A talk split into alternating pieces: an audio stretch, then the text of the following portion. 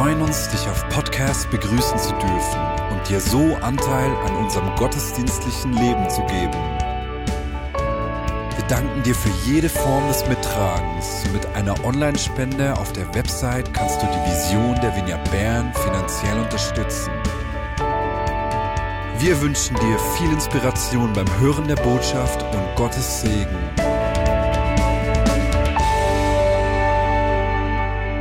Guten Abend miteinander auch von meiner Seite. Ja, ich treffe mich dreimal im Jahr mit den Leitern größerer Gemeinden in der Schweiz und wir treffen uns einfach, um füreinander zu beten und für unser Land zu beten gleichzeitig. Und seit wir uns zum ersten Mal getroffen haben, vor fünf, sechs Jahren, haben wir uns die Frage gestellt, was wir tun können, um den Leib in der Schweiz zu stärken. Und vor etwa zwei Jahren haben wir uns entschieden, dass wir eine Lerngemeinschaft anbieten wollen. Einfach miteinander für zwei Jahre auf den Weg gehen wollen, äh, indem wir voneinander lernen und wie eben auch verbindlich dann zwei Jahre miteinander unterwegs sind. Und wir haben das ausgeschrieben und jetzt haben sich tatsächlich 18 Gemeinden mit 300 oder mehr Leuten da angemeldet, dass sie mit dabei sein wollen. Stell dir das vor. 18 Gemeinden, ihr seht sie vorne, darunter ist eine reformierte äh, Kirchgemeinde, es sind Pfingstgemeinden dabei, FWGs, GVCs, eine FMG, äh, ein ICF und wir. Und ich freue mich unglaublich. Und diese, diese Lerngemeinschaft wird am Montag in einer Woche beginnen. Deswegen, wenn du in nächster Zeit daran denkst, es ist klasse, wenn du einfach für uns und für diesen zweijährigen Prozess beten wirst. Coole ist, dass da Gemeinden sind, die sagen, hey, wir wollen unsere Stärken einander verschenken. Wir wollen nichts zurückhalten. Und das ist doch einfach begeisternd. Und diese Bereitschaft, das Beste weiterzugeben, hat mich auch für die Predigt heute inspiriert. Ich spreche nämlich heute über das Geben. Um es allgemein präziser zu sagen, spreche ich darüber, aus welchem Grund wir geben und was es mit dem Geben auf sich hat. Der Titel der Predigt lautet Der große Geber. Und der Titel zeigt uns ja bereits, wo, wohin ich gehen will. Ich möchte nämlich mit euch zusammen den größten, großzügigsten, freigiebigsten und verlässlichsten Geber aller Zeiten vor Augen führen. Gott selbst. Und wir wollen von ihm lernen, ihm, dem großen Geber. Denn all unser Geben ist nur ein Echo seines Gebens. Jetzt wir Schweizer, wir sprechen nicht so gerne über Geld. Ne? Äh, meine Schwiegereltern haben gesagt, über Geld redet man nicht, Geld hat man. das ist so typisch schweizerisch. Ne? Aber wir Schweizer geben viel und wir geben gerne. Die CEVO-Spendenstatistik zeigt, dass gemeinnützige Organisationen im Jahr 2016 ungefähr 1,8 Milliarden Franken erhalten haben, so, so viel wie nie zuvor. Und das zeigt etwas von der Großzügigkeit und der Bereitschaft zu geben. Der Sprecher der Caritas hat das folgendermaßen kommentiert. Die Schweizer, äh, die Menschen spenden, weil es ihren Überzeugungen und Werthaltungen entspricht. Und das stimmt. Auch ich gebe gerne und ich gebe aus großer Überzeugung. Jetzt, mit dem Geben ist es bei uns so eine Sache, wir haben da so unsere Eigenarten. Ist dir Folgendes auch schon mal geschehen? Du wolltest jemandem ein besonders großes Trinkgeld geben oder aber im Migro oder Coop hast du jemandem den Einkauf zahlen wollen und die haben das abgelehnt. Ne? Wir Schweizer wollen niemandem was schuldig sein. Und wenn ich mein Leben anschaue, dann, dann kann ich mich erinnern, dass es bei mir ähnlich war. Es war während dem Studium. Und wie das so ist bei Studenten, dass da immer Eppe in der Kasse, ist immer Ende Monat kommt äh, zu spät, äh, Ende Kasse zu früh. Und, und das war äh, eine herausfordernde Zeit. Und ich habe mir dann so gesagt, wenn es eng wurde, ja, irgendwie wird es schon gehen. Ich frage jetzt niemanden um Hilfe. In zwei Jahren ist das Studium vorbei und dann verdiene ich. Das geht dann schon irgendwie auf. Na, unabhängig sein. Und ich kann mich an diesen Moment erinnern, als Gott mich korrigiert hat und gesagt hat, hey Marius, sei nicht so unabhängig, frag jetzt jemanden um Hilfe und wenn du später Geld hast, dann teile es auch. Bleib nicht einfach für dich selbst unabhängig. Wir Schweizer wollen niemandem etwas schuldig sein. Äh, das zeigt sich auch in Folgendem. Kennst du das? Du gehst mit einem Freund essen, du zahlst reflexartig, was wird der Nächste sagen? Ich zahle das nächste Mal. Hä? Das ist bei meinem Bruder Matthias super. Ich lade ihn ein, wenn wir irgendwo essen gehen.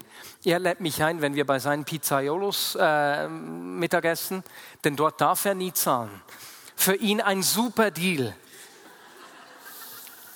Und diese, äh, die, diese Art zu geben, ne, dass ich gebe dir was, du gibst mir was, ich will nicht äh, ähm, bei jemandem in der Schuld stehen, das zeigt sich auch schon in der antiken Mythologie. Man stellte sich diesen Kreislauf des Gebens wie einen Tanz dreier Schwestern, der drei Grazien vor. Der römische Philosoph Seneca beschreibt es als den Reigen bewegender Grazien, die mit angefassten Händen im Kreis tanzen. Die erste macht ein Geschenk, die zweite nimmt es an, die dritte gibt es weiter und so geht der Kreis und der Tanz immer weiter, bis jemand es nicht weiterschenkt. Und der Tanz wird abrupt beendet. Und dieser Tanz, dieser Kreislauf beschreibt unser Geben recht gut. Ne? Irgendwie kommt es schon zurück, wenn ich was gebe. Auch in unserer Beziehung mit Gott manchmal. Ne? Es kommt schon zurück, wenn auch in anderer Form. Aber da gibt es auch noch so Regeln wie, es muss in anderer Form zurückkommen. Wenn mir jemand eine Flasche Wein schenkt, wehe, du schenkst die gleiche Flasche zurück. Ich hoffe, das ist noch nie jemandem geschehen hier. Geben als Tanz. Und so gut das unser Miteinander beschreibt, sobald Gott Teil dieses Ganzen wird, dann, dann geht das mit dem Tanz nicht mehr. Der Kreis kann sich nicht mehr schließen. Paulus beschreibt dies im Römer 11, 33 bis 36 folgendermaßen. Wie unerschöpflich ist Gottes Reichtum. Wer hat Gott jemals etwas gegeben, sodass Gott es ihm zurückerstatten müsste? Gott ist es, von dem alles kommt, durch den alles besteht und in dem alles sein Ziel hat. Er ist der Geber. Du kannst Gott nichts geben, das ihm nicht bereits gehört.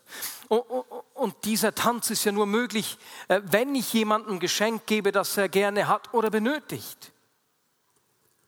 Denn wenn wir uns diese Dinge, die Gott uns gibt, selbst zuschreiben, ne, mein Lohn, ich habe schließlich hart gearbeitet und so oder so, ich habe studiert, ich habe da echt investiert, ne, dann tun wir Gott Unrecht. Mindestens ebenso sehr, wie ich einem Autor Unrecht tue, wenn ich seine Gedanken als meine verkaufe. Ich gebe dir ein Beispiel, das das schön zeigt. Meine Tochter ist jetzt sechs Jahre alt. Vor kurzem hat sie die Butter, Nutella und Schokoladenstreusel mit ihrem Namen angeschrieben. Ne? Das ist jetzt ihrs. Bei uns gibt es Schokolade nur am Sonntag. Heute Morgen hat sie von den Schokostreuseln genommen, die nicht mit ihrem Namen angeschrieben waren. Von den anderen dürfte ich nicht nehmen, fand sie, ne? aber so hat sie danach noch mehr. Sie hat noch nicht verstanden, dass diese Dinge Caro mir gehören, aber dass wir sie aus vollster Liebe und größter Freude mit ihr teilen. Und manchmal geht es uns mit Gott ganz ähnlich. Jetzt, das Geben muss einen tieferen Grund, eine tiefere Motivation haben als einfach diesen Tanz, wo man aus Höflichkeit oder manchmal aus Verpflichtung seinen Teil erfüllt um diesen Tanz aufrechtzuerhalten. Deswegen lasst uns Gott anschauen. Was können wir von ihm über das Geben lernen, von ihm, dem großen Geber?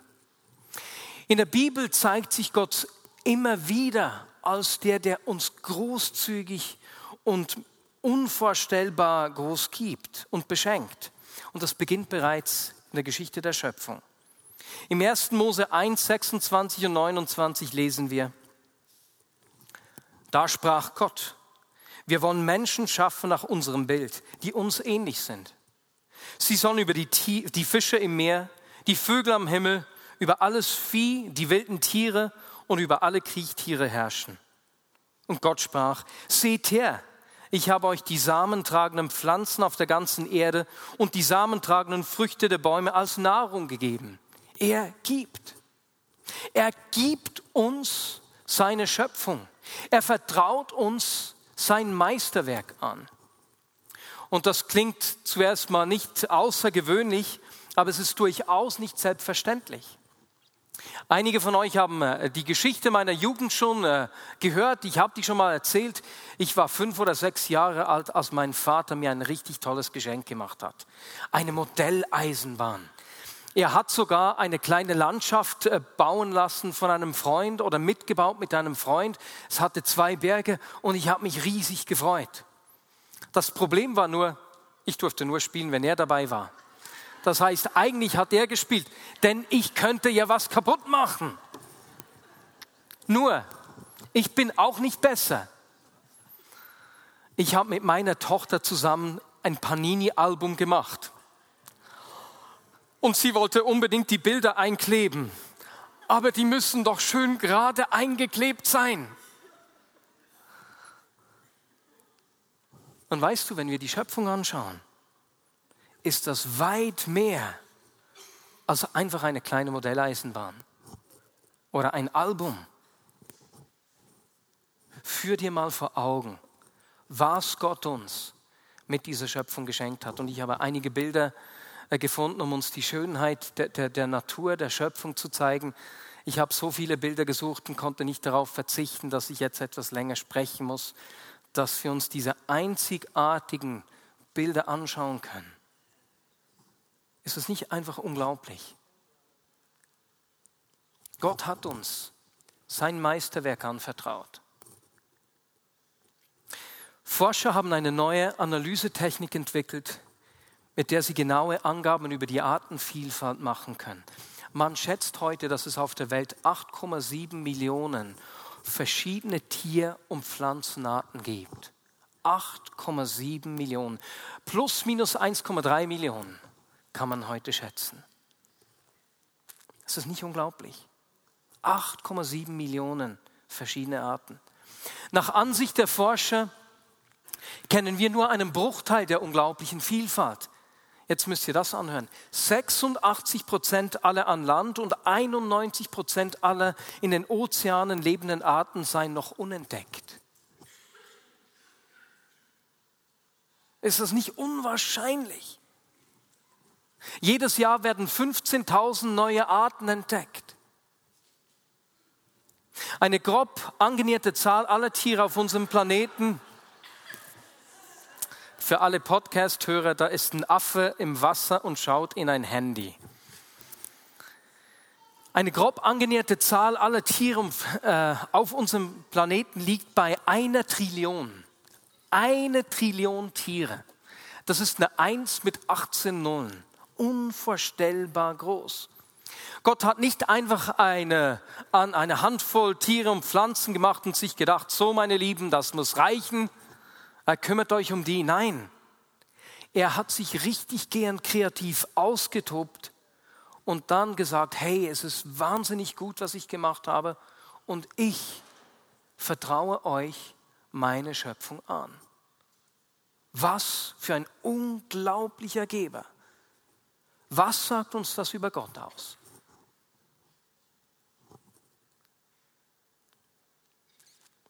Und ich möchte mit euch zusammen eine Bibelstelle lesen und dann zu uns sprechen lassen, die bei dieser Großzügigkeit Gottes ansetzt und etwas über den Geber sagt.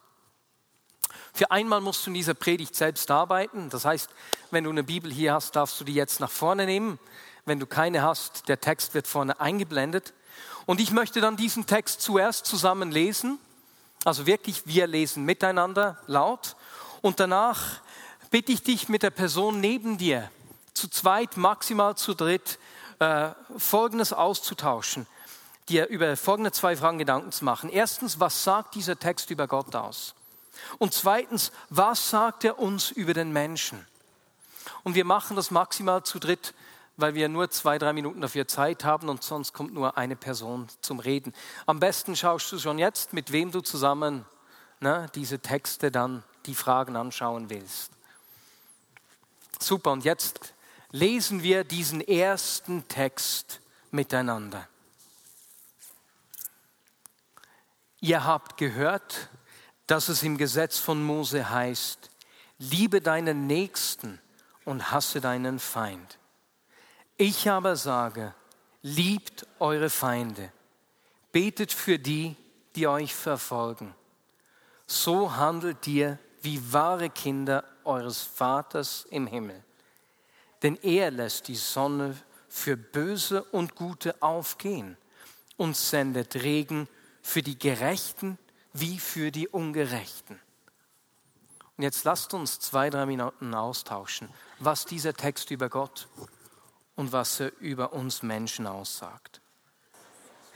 Wenn wir diesen Text anschauen und sehen, dass er keinen Unterschied macht, dass sein Geben nicht an Bedingungen geknüpft ist, es ist einfach unglaublich. Was für ein Geber.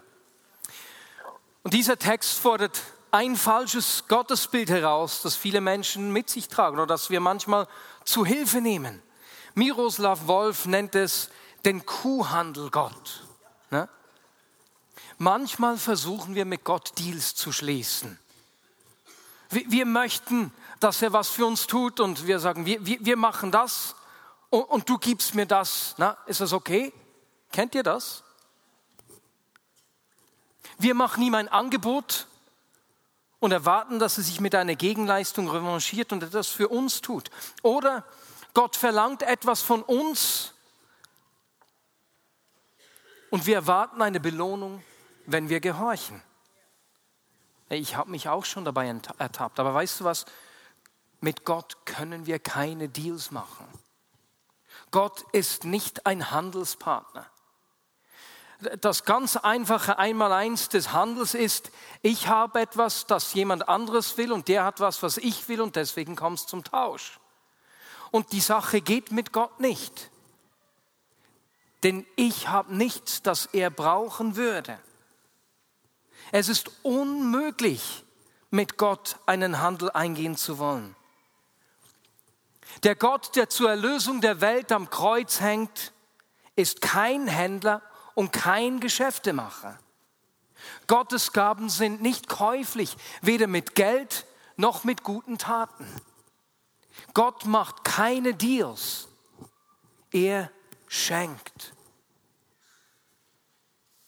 Und das ist das eine falsche Gottesbild, das uns äh, beim Geben beeinflusst, dieser Kuhhandelsgott. Aber es gibt noch ein zweites. Ein zweites falsches Bild von Gott, das ebenso falsch ist. Manchmal stellen wir uns Gott als überdimensionalen Nikolaus vor. Ne? Er macht Geschenke, er kommt aus dem Nichts, seinen Sack voll, er, er lächelt uns warm an, geht wieder, nachdem er alle glücklich gemacht hat. Und wie Nikolaus hat er keine Erwartung, keine Vorbedingungen, er erwartet keine Gegenleistung. Genauso wie die Sonne immer scheint und eine Quelle immer Wasser gibt, gibt er, löst unsere Probleme, erfüllt unsere Wünsche und macht uns rundherum glücklich. Merkst du, wir schwanken zwischen dem Kuhhandelsgott und dem Nikolausgott manchmal hin und her. Und weißt du, Gott ist die Quelle des Lebens. Er ist der großzügige Geber, das stimmt. Aber anders als Nikolaus hat er tatsächlich Ansprüche an uns. Und ich will mit euch anschauen, wie diese Ansprüche aussehen. Und das sehen wir in einem zweiten Bibeltext, den wir miteinander lesen. Und wir werden uns auch hier wieder nach dem gemeinsamen Lesen diese zwei Fragen stellen. Was sagt uns der Text über Gott aus und was sagt er über uns Menschen aus? Und so lesen wir hier diesen zweiten Text. Gott hat jedem von euch Gaben geschenkt, mit denen ihr einander dienen sollt. Setzt sie gut ein, damit sichtbar wird, wie vielfältig Gottes Gnade ist. Auch hier wieder, was sagt dieser Text über Gott? Und was sagt dieser Text über uns Menschen aus? Gott hat dich und mich einzigartig gemacht einzigartig. Und in all diesen Menschen, die gelebt haben und die jemals leben werden, gibt es keine Person, die ist wie du. einzigartig mit deinen Fähigkeiten, mit deinen Charakterzügen und niemand kann deinen Platz einnehmen. Und er hat uns nicht nur einzigartige Fähigkeiten oder einen Mix von Fähigkeiten gegeben, sondern er gibt uns im Alltag immer wieder so kleine Impulse der Gnade, die uns gegeben sind zum Wohl der Menschen um uns herum, damit seine Gnade sichtbar wird. Aber anders als bei Nikolaus gibt er diese Geschenke zwar ohne Vorbedingungen, aber durchaus mit einer Verpflichtung. Gib sie weiter. Gib sie weiter. Was er uns gibt, gibt er uns nicht für uns selbst, sondern er gibt es uns, um es weiterzugeben und anderen zu dienen. Gottes Geschenke wollen uns selbst zu großzügigen Gebern machen, nicht nur zu glücklichen Empfängern. Und weißt du, wenn wir das nicht weitergeben, was Gott uns gegeben hat, das macht Gott nicht viel. Er, ihm gehört alles. Es ist nicht, dass ihm was fehlen würde. Aber weißt du, wem was fehlt?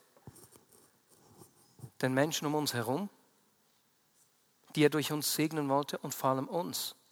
Denn wir gehen nicht in unsere Bestimmung. Wenn wir das Gute genießen, aber nicht zum Segen für die anderen werden, verfehlen wir unsere Bestimmung. Das ist seine Erwartung und diese Erwartung soll uns helfen, in unsere Berufung zu kommen. Hey, ich gebe dir was, weil ich dich brauchen will, als meine Hand ein Segen zu sein. Denn unsere Berufung ist es, ihn zu widerspiegeln. Und das ist der Grund, weswegen wir geben. Wir geben, weil wir mehr und mehr in das Ebenbild von Christus verwandelt werden in das Bild des großen Gebers. Wir geben, weil er unser Vorbild, der Geber ist. Und was heißt das nun?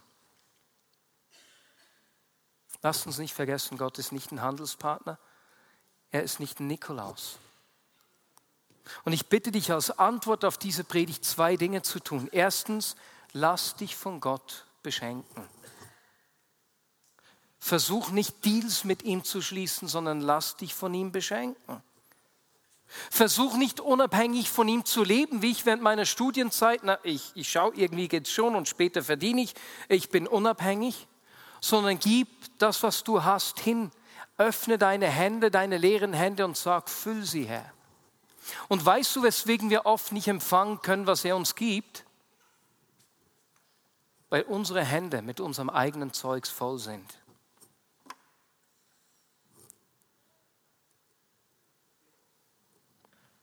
Du wirst Empfänger, indem du ihm gibst, was du hast und sagst, hier bin ich mit leeren Händen, fülle du sie. Denn er ist ein großzügiger Geber, nicht ein überdimensionaler Verhandlungspartner. Zweitens, sei nicht nur empfangender, sei ein freudiger Geber. Das Alte Testament gibt uns da einige hilfreiche Anstöße. Die Israeliten waren aufgerufen, den zehnten Teil ihrer Ernte zum Tempel zu bringen. Und auch alle Erstgeburten gehörten Gott. Heißt alle Tiere, die Menschen und die mussten ausgelöst werden. Das heißt, das erste und das beste Teil gehörte Gott. Und wenn wir diese alttestamentlichen Bilder, diese Anstöße anschauen durch die Brille von Christus, sehen wir, dass das bereits ein prophetisches Bild war uns begegnet in diesem Bild der großzügige Geber Gott selbst, der seinen Sohn, sein erstes, sein Bestes gibt. Ist das nicht unglaublich? Es ist nicht nur ein Gesetz aus dem Alten Testament, es ist ein prophetisches Bild. Denn Gott hat von Anfang der Zeit an geplant, uns seinen Sohn zu geben, damit er für uns stirbt und wir durch ihn leben können. Unsere Antwort, wenn wir ihn zum Vorbild nehmen, ist, gib ihm das Erste und das Beste von dem, was du erhältst. Wenn wir ihn imitieren, beginnt es dort. Und der Zehnte ist meiner Meinung nach der Ausgangspunkt, den ich in die Gemeinde gebe. Es ist der Ausgangspunkt, weil Gott nicht nur ein Zehntel gehört, sondern ich und alles, was ich habe, gehört ihm. Und wenn wir wieder das Alte Testament anschauen, dann waren die Israeliten auch aufgerufen, die Armen nicht zu vergessen. Teil der Berufung, ihn zu widerspiegeln. David Roos, ein Freund von mir, ein Anbetungsleiter, äh, hat mir mal erzählt, dass er in Nepal war. Er hat dort an einer Konferenz mit Leitern gesprochen und er sagte mir, Marius, das waren die ärmsten Menschen, zu denen ich da gesprochen habe, die ich je gesehen habe. Die saßen da, sind teilweise zwei, drei Tagesreisen zu Fuß gekommen, hatten nichts dabei, ohne Zähne im Mund. Und dann sagt er, und das Schlimmste war, dass Gott mir einen Impuls gegeben hat, David, sag ihnen, sie sollen die Armen nicht vergessen. Und David konnte das kaum tun. Und er begann so mit Gott zu diskutieren. Aber Gott, du hast was falsch verstanden. Das sind die Ärmsten. Aber Gott hat immer wieder zu seinem Herzen gesprochen. Sag ihnen, sie sollen die Armen nicht vergessen. Sag ihnen, sie sollen die Armen nicht vergessen. Irgendwann hat er kapituliert, hat es gemacht. Die ganze Meute hat zu weinen begonnen, waren überführt und haben gesagt, hey, wir haben, viele von ihnen haben gesagt, wir sind nur gekommen, wollten in der Gemeinde arbeiten, um da rauszukommen. Und Gott hat zu ihrem Herzen gesprochen, die haben begonnen, in ihren Möglichkeiten der Namen zu dienen. Das Geben ist nicht die Frage davon, wie viel du hast, sondern die Frage, ob wir bereit sind, nach unseren Möglichkeiten ihm zu widerspiegeln. Und so versuchen auch Caro und ich, gemäß unseren Möglichkeiten, Menschen und Projekte zu unterstützen. Letzte Woche haben wir einige hervorragende Initiativen vorgestellt, die im Leben vieler Menschen in Not einen echten Unterschied ausmachen. Lasst uns großzügige Geber sein. Und zuletzt, ich übe das auch in meinem Alltag. Ich, ich will Geber sein.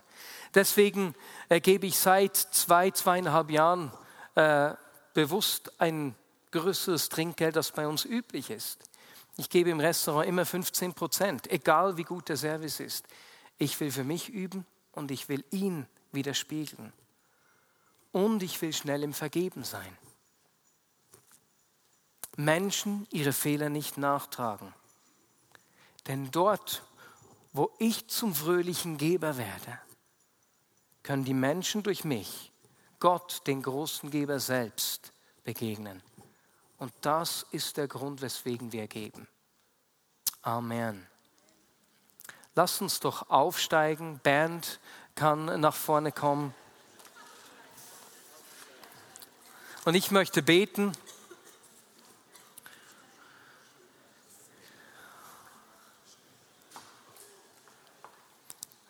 Möchte für, ja, ich möchte beten.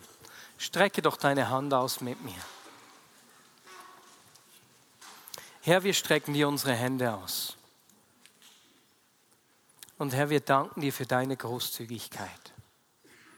Wir danken dir für die unglaubliche Art, wie du uns immer und immer wieder beschenkst. Jesus, das Erste, was ich dich bitte, ist, öffne unsere Augen für die Fülle von Geschenken, die du uns immer wieder gibst. Danke für deine Großzügigkeit. Und zweitens, Herr, ich bitte dich, dass du äh, diese falschen Gottesbilder, dass du äh, die von uns nimmst. Herr, wir wollen nicht mit dir handeln, keine Deals mit dir führen, sondern wir wollen uns beschenken lassen. Jesus, dort, wo solche Bilder uns zurückhalten, das hinzugeben, was wir haben und unsere Hände von dir füllen zu lassen, nimm uns diese Bilder weg. Herr, wir wollen aber auch dieses Bild verlieren vom äh, Weihnachtsmann, der uns Dinge schuldig ist und einfach so gibt. Jesus, wir wollen freudige Geber sein, die in ihrer Berufung stehen. Das weitergeben, was du uns gibst. Und damit dich sichtbar machen. Heiliger Geist, löse du solche Blockaden in unserem Leben.